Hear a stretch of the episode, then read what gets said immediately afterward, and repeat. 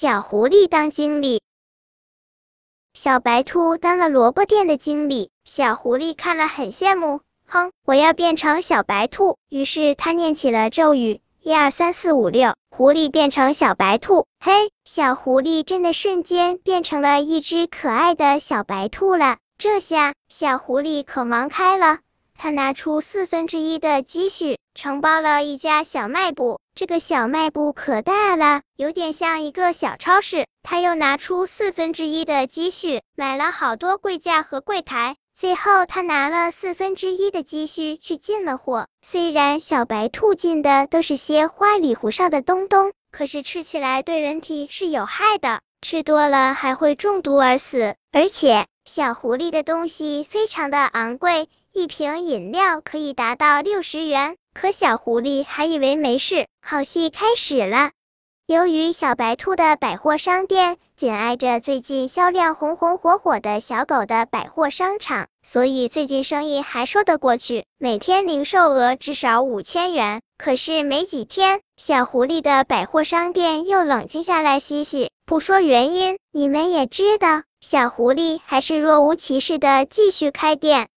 这天阳光明媚，小白兔正在店里悠闲的吹着空调。这时，从门外进来一个登山人，他已经两天两夜没喝过一点水，吃过一点食物了。看见了小狐狸开的百货商店，才抱着最后一线希望来到了小狐狸的店门口。小白兔一看有客人，眼前一亮，似乎看到一大沓钱。小白兔卖给登山人一瓶饮料、一个面包、一克冰激凌和一根冰棒，这里面竟然花了六万六千六百六十六元。登山人也顾不了这么多了，大吃大喝，简直就是狼吞虎咽。到了晚上。登山人突然上吐下泻，弄得家人都人心惶惶的，手忙脚乱的将他送进了医院。医生诊断食物中毒，要马上抢救。于是登山人被送进了手术室。当然，这一切小狐狸并不知道。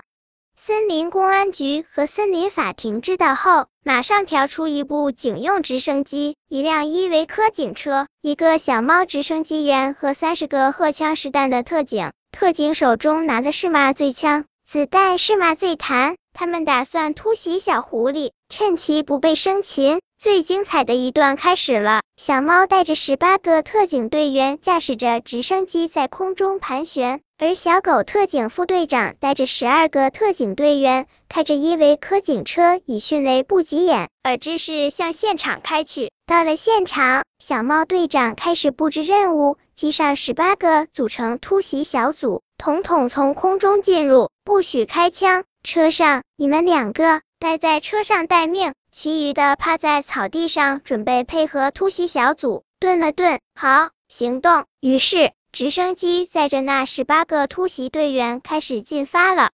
外面的事情，小狐狸还不知道，他还在吹空调。突然，从外面爬进来几只黑蜘蛛，拿着枪。向他开火，小白兔逃了出来，正巧被配合突袭小组的人抓住了，羁押至森林公安局。森林法庭派出大象前去搜索，很快事情就水落石出。原来小狐狸的饮料是工厂里有毒的水，面包是过期的，薯片是发芽的，难怪吃了会中毒而死。按照森林联合会制定的《森林动物拍卖法》第二十三条，森林动物部得将坏的东西拿出来卖，不得用有毒的以及对人体有害的任何物品加入食品的规定。森林法庭对狐狸进行了相应的惩处。